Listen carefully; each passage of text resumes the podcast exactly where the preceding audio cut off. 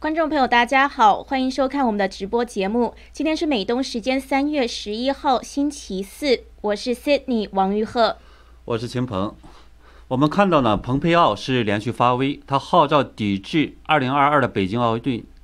也枪声呢中共太恶毒，不适合担任奥运的主办国。周三的时候，拜登政府呢不得不承认，此前奥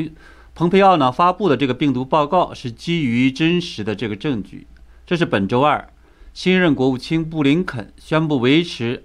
蓬佩奥时期对中共新疆政策认定之后的又一次胜利。那这个影子国务卿是如何退而不休的？他又是如何点评拜登政府对华外交和移民政策的？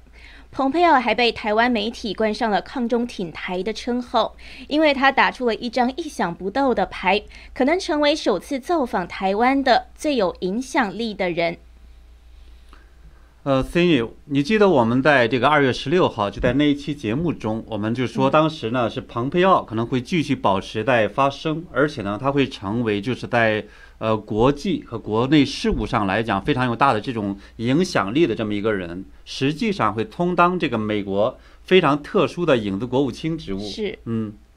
现在看来的话呢，他确确实实就是已经成了这个基辛格之后美国最有影响力的国务卿了。这不仅呢是使得他的这个政策在被继续的延续，还在呢让拜登政府不得不考虑，假如改动他的政策会产生什么影响，从而呢是谨慎的对待。是他卸任后呢，是受各大访谈节目邀约评论，名望不减。那我们今天就来盘点一下他最近的行动，还有他会产生哪些影响。这周关于他的新闻是很多，其中一个就是三月九日的时候，他接受了台湾中央社的视讯专访，谈论了他未来的个人计划。那谈到台湾的时候呢，他说如果哪天有机会造访台湾，会是一件很棒的事，会很享受，是一个 real treat。那面对台湾，蓬佩奥多次公开支持台湾的国际参与，也不止一次是谴责中共对台的军事恫吓。那为了让美台往来更无阻碍，他在卸任前呢，还解除了美台的双方常年的交往限制，那就导致这个中共的党媒《环球时报》很多次就叫他什么丧心病狂、人类公敌等等的批评。那他呢，也在卸任当天受到了中共的制裁，所以毫无疑问，中共是把他当成了头号敌人。不过呢，蓬佩奥任内大力批评中共，力挺台湾，台湾媒体是把他冠上了“抗中挺台”的称号。秦鹏，假如蓬佩奥真的访问台湾的话，会产生什么影响？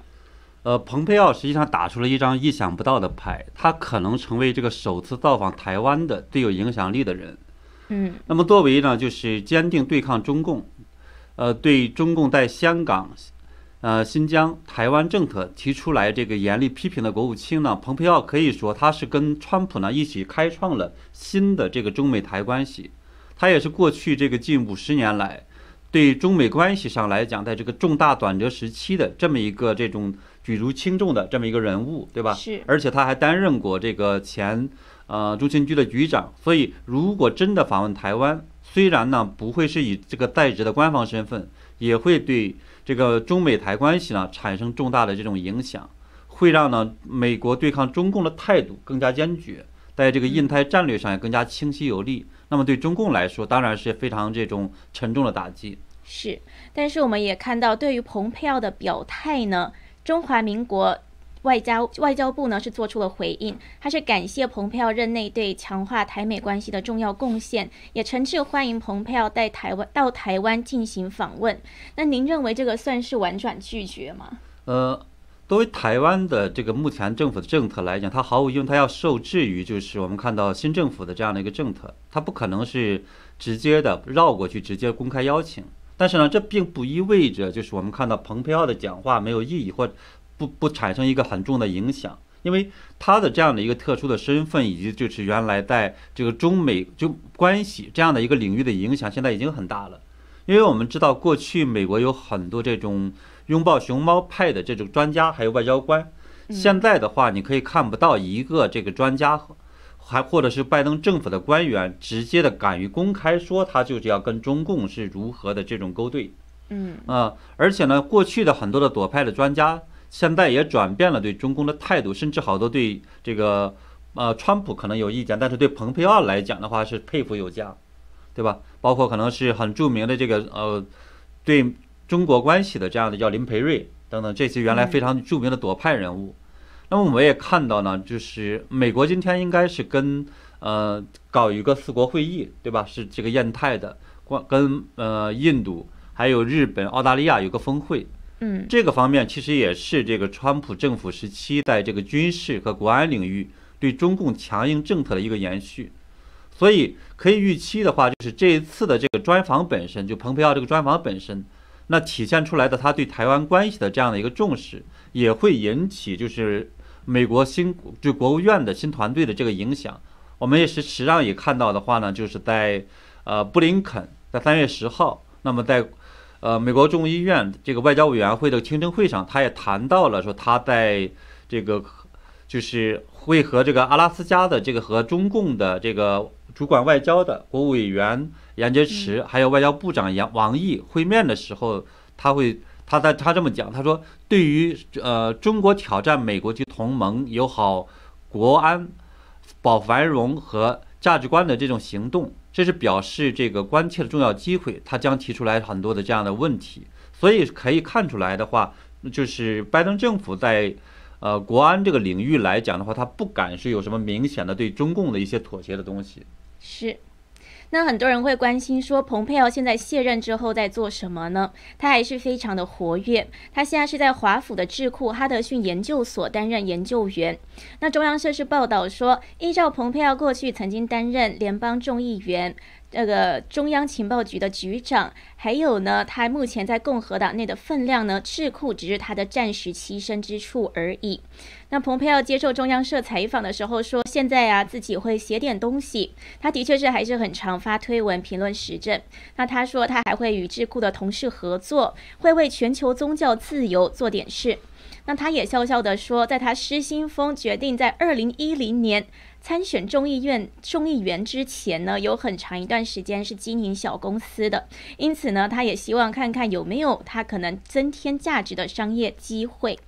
那当然呢，很多人呢还是会关心他未来在政坛的发展，包括会不会竞选总统，都是很多人在揣测的。但他现在呢是没有确定说会竞选总统，只说二零二四年太遥远了。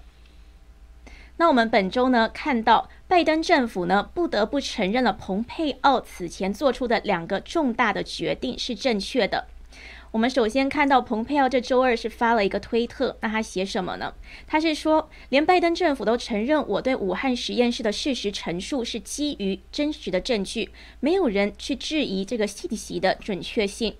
他在讲的是，他还在任的时候，一月中旬发布了一个事实清单，就当时的国务院发布的，那是说武汉病毒学研究所的研究人员在二零一九年秋季时就出现类似新冠病毒的症状和流感症状，所以这个报告是说中共系统性的阻止了对 COVID-19 疫情起源的透明和彻底的调查。武汉病毒学研究所尽管声称是民间机构，却与中共的军队秘密进行实验。这个是报道，这个报告呢所说的，对我们看到的话呢，就是周二的时候，呃，《华盛顿邮报》就报道说，这个拜登政府呢审查了这份这个事实清单之后，实际上是确认了就是其中的这些事实。那么，一个没有透露姓名的国务院的高级官员对呃《华盛顿邮报》说呢，是对这份事实清单提出的信息没有重大或者有意义的分歧，没有人质疑这些信息，这些数据点是真实的。他们是准确的事实，所以等于是认同了蓬佩奥这份事实清单所阐述的。是，不过就是华呃华邮这个报道说呢，说是他这个军呃高级的这个官员进一步说呢，是呃病毒呢是否从实验室呃出现的这个说法呢尚未得到证实，美国这个政府内部还没有达到共识，还说呢是从一开始呢这份情况说明书就是一份呃国务院的消息文件。并没有经过某种完整的这个审核，它也不是情报机构主导的这个分析报告。对，但是美国前副国家安全顾问伯明，他上个月在佛罗里达国际大学的一个演讲中呢，就说这个。报告呢，是由国务院、白宫、卫生部、还有公众服务部，还有美国情报界这个一连串的领导层审核并核准发布的。对，事实上也就是说，这样一个结论，它实际上是非常严谨的。所以现在呢，如果真的像华油说的话，也反映了新的这个呃国务院的这个团队对中共的邪恶本质的认识，距离川普呢这个政府还有差距。对。不过呢，我们还看到美国国务院本周呢，实际上还认同了蓬佩奥做出的另外一个重大的决定。周二周二的时候呢，国务院的发言人普赖斯在例例行的记者会上是说，拜登政府支持川普政府在任期结束前做出的决定，就是定性中国在新疆实施的是种族灭绝。他是说，蓬佩奥国务卿和他的继任者布林肯国务卿都得出了这样的判断，就是在新疆发生的事是种族灭绝，是坚持这个认定的。而且呢，今天还有更多的报告都阐述了在新疆发生的事情。所以看来，新的国务院团队对中共的邪恶还是有一定的认识。对，这实际上也是我们看到川普政府蓬佩奥打下的这个基础，对抗中共的又一个这个重大的胜利。那么本周一的时候，就三月八号，那么华盛顿智库叫做创新战略与政策研究所，他也发布了一个报告，就是认为的话呢，中共是违反了联合国呃防止及惩治呃灭绝种族罪公约，然后呢说中共的这些行为的话符合这个呃种族灭绝的行为的标准，而中国政府应该承担相应的这种国家责任。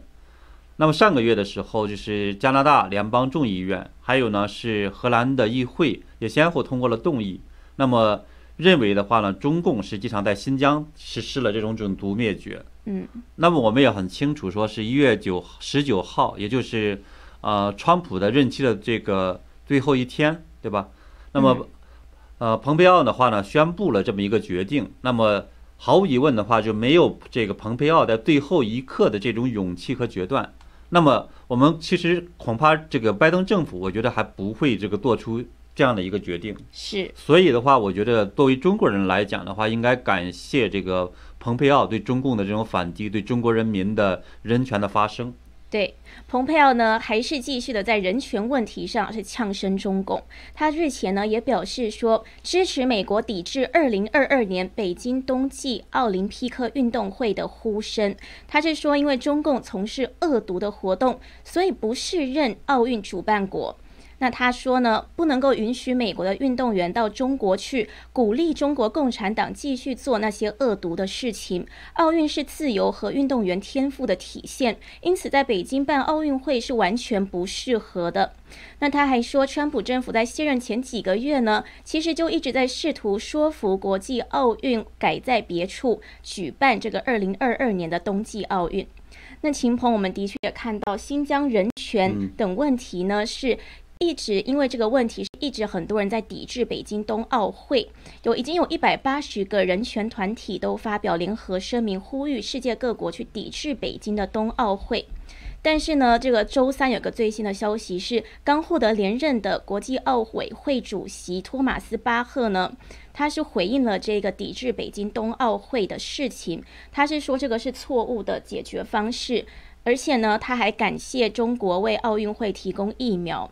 那他为什么说这是错误的解决方式呢？他是说，因为抵制呢是个错误的回应，不会带来任何改善。他还说，国际奥委会不是世界政府，对政治的影响力有限。面对连联合国大会、安理会以及各国总统都无法解决的问题，IOC 国这个也无法给出答案。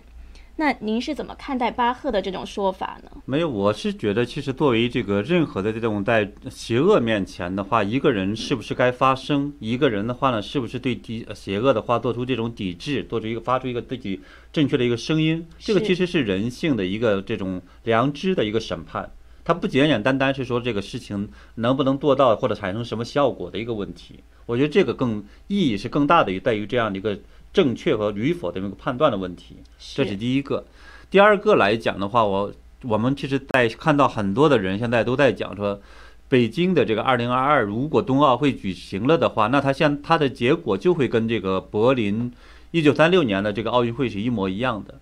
那么世界也一定会后悔支持中共是迫害了中国人。那么进一步的也会看到的话，这个中共就会跟当年的这个纳粹一样，对世界的这种侵略。是，我觉得您刚刚说的这个每个人呢，都是要在这个问题上对表态。我觉得这个真的是非常对，因为就像看到杀人放火，难道要看着不管吗？就算可能自己没有办法阻止这件事情，也可以呼朋好友，或者是说叫其他人来解决这件事情。这真的真就是一个好与坏的问题了。那我们看这个奥运会的事情，美国是曾经在一九八零年也是带头抵制莫斯科奥运，这是因为当时的苏联入侵阿富汗。不过呢，现在有的中国人是认为说，举办冬奥会是让中国人感到很自豪的事情，那他们不希望被抵制。对，但事实上来讲的话，当然就说，如果中国的这种和平发展，大家都高兴，对吧？世界也高兴，我觉得作为中国人其实也高兴。但是问题现在的不不是这么一回事儿，就说中共的这个政权它本身的话，它中共不等于中国，就是它本身的话呢是呃对中国人的话现在形成了这种伤害，而且在继续伤害着。所以的话，现在就很多有清醒的这个人在网络上也在讲说，中共强大了，它不是说像中共所宣传传的那样子，说没有人敢欺负我们了。而是恰恰相反的话呢，就是没有这个国家或者这些人敢替这个中国人说话了。那我们从呃德国纳粹在第二次世界大战中的这样的一个表现能够看出来，对吧？他当时的这个扩张，最终牺牲的是谁呢？不是说是不仅仅是说是这个六百万的犹太人，他还包括了这个整个的德国人民。那么未来的话，同样的中国人民会不会因为中共的这种对外的扩张来讲，下一个倒霉的是自己呢？对吧？德国当时我们知道说，在二战中战败，死亡的这个人数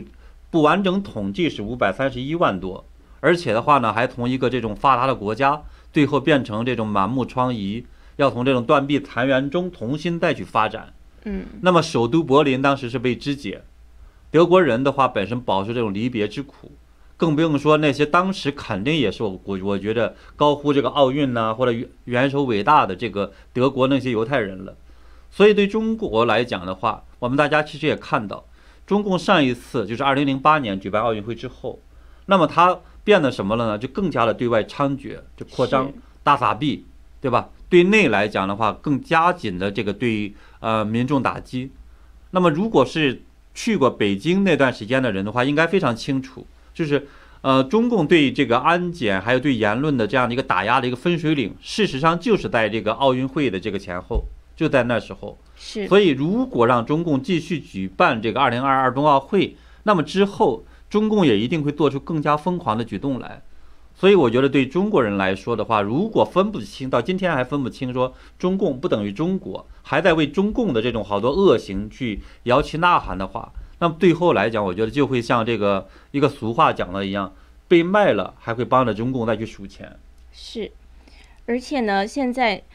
就算有一些中国人呢，还分不清这个中国跟中共，但是连美国人民。或是蓬佩奥呢，都分得非常的清楚。蓬佩奥之前是接受大纪元的专访，他也就是明，就是很去阐述这个中华民族和中共的这个区分。他是说，中国的朝代众多，历史悠久，充满了很多的传奇。住在那边的人都是好人，但是很难过的是，他们生活在专制政权现在的压力之下，而且呢，还被剥夺了生儿育女的权利。那他讲的就是当时一胎化，他是把它形容成。人类文明的最悲惨的惨剧。那他还说，中国人民想要自由，但是中共拒绝给他们。那他是称赞这个伟大的中国人生活在世界各地，包括美国。他说要向他们致敬，也钦佩这些中国人。那不过呢，蓬佩奥也是呼吁说，中国希望中国人可以加入我们的运动，呼吁改变这个政权，改变中共在国际活动中的行为方式和性质。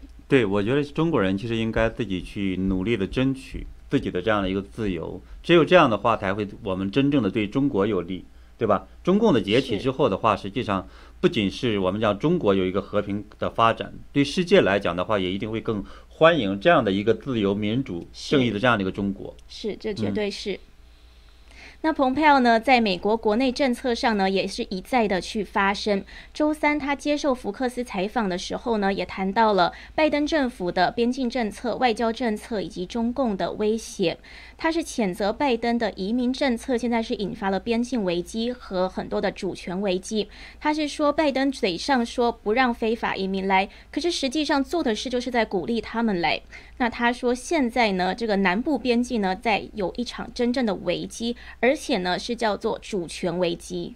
对，因为拜登的话上任的第一天的行政令，实际上就是已经放纵和鼓励了非法移民，是对吧？包括可能停止停建边境墙，包括的话，其他的是要给非法移民是呃合法的身份等等这些。那么事实上的话，我们看到从那儿以后，就是越非法越境的这个呃人的话，实际上是又增多了。比如像这个德州的话，我们看到啊，公共安全部的话透露说，在二月份，它经过了一周的，当时不是有暴风雪吗？对，对吧？但仍然的话，他们在南边境抓了是超过了十万的这个非法越境者。还有是二点六万人是躲过了抓捕，就没抓着。嗯，而且呢，是边境的无人陪伴的非法入境的儿童的数量，在过去两周也是暴增，增加了是原来的这个三倍。是。那么这也使拜登政府的话开始用成人的拘留中心去安置他们。我们也很清楚，说拜登团队过去在攻击这个川普政府是虐待这些呃边境这些儿童。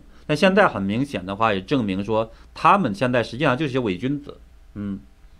那蓬佩奥对拜登政府在外交政策上的举动呢，同时也非感到担忧的。他是说，拜登政府现在呢，基本上是采取了安抚伊朗的这样的行动。那拜登呢？当然，就是这个四方同盟会议，跟美国、澳大利亚、日本和印度呢，也会去讨论中共的这方面。那蓬佩奥是说，他感到高兴，但是同时也担忧，因为他觉得这个拜登政府对中共呢还不够有利。他谈到，尤其是谈到这个中共的病毒起源的时候，蓬佩奥是说，拜登政府应该要做正确的事情。那他呢是一步一步的来讲，他说呢，这个中共隐瞒疫情，首先你必须要去批评他，那接着呢，你必须要去承认这个病毒呢几乎肯定是在武汉开始的，那接着呢，很可能呢还是来自于这个武汉病毒研究所的意外泄露，所以呢，蓬佩奥包括呢刚刚提到的这个病毒的报告呢，也是现在拜登政府其实也是认同了当时呢蓬佩奥这个病毒起源报告。对，其实我觉得某种意义上来讲的话，其实就是，即使我们讲说对病毒的这种实验室的这样的一个来源，现在有时候有争议了。那毫无疑问的话，中共是在这个武汉病毒这个期间那种隐瞒，包括对这种呃公民记者，包括对医生的这种打压，导致了那么就世界的整个蔓延，对吧？对。包括他跟 WHO 的这种合伙隐这种欺骗。所以的话，我是觉得这个蓬佩奥讲的这个非常的准，而且他这种观点也非常正确。他就他认为说，必须在这件事情其实让中共来去呃承担责任，对吧？而且蓬佩奥还说的话，中共要称霸、破坏世界民主政治，那么美国和世界必须呢是反击与其脱钩。嗯，是。这个呢，也是蓬佩奥任内一直在做的，然后看到现在呢，的确是影响了在任的政府，所以呢，蓬佩奥跟川普政府当时做的这个反共方面呢，也是非常的有功劳。对，所以我觉得他的现在呢，又继续的持续的在发生来讲的话，其实对呃接下去的这种呃美国政府的关系，对吧？对外的政策以及呢美国的政这种对内的一些政策来讲，其实我觉得还是会产生很大的一些影响。对啊，我们也可以来继续去观察。是，嗯，那今天的节目内容就到这边，非常谢谢观众朋友的收看，也谢谢大家一直以来的支持。我们的新唐人频道终于恢复了，所以呢，喜欢的观众呢，欢迎订阅我们的新唐人电视台频道“秦鹏正经观察频道”，那也可以多留言跟我们互动。对，还有一点的话呢，因为就是 YouTube 的审查，事实上还是越来越严的，是，所以我们在另一个频道叫做 You Maker。嗯，就是呃，Y O U 这个 U，还有 Maker 就是 M A K E R，这个上边的话呢，U Maker 上边的话也建了一个频道，这个频道的话也未来我们也会长期的这种使用。是，它的这个链接呢也在我们今天的这个节目的这个呃那个下介绍下边文字里边，大家也可以去看到。另外在置顶留言里头，希望大家的话呢也在这个 U Maker 上去注册账注册账号，也来关注我们。是，嗯，但我们的节目呢，美东时间每周一到周五晚上六点都会持续的为大家更新最新的时事。那今天收，谢谢大家的收看，我们下一期节目再见。明天见。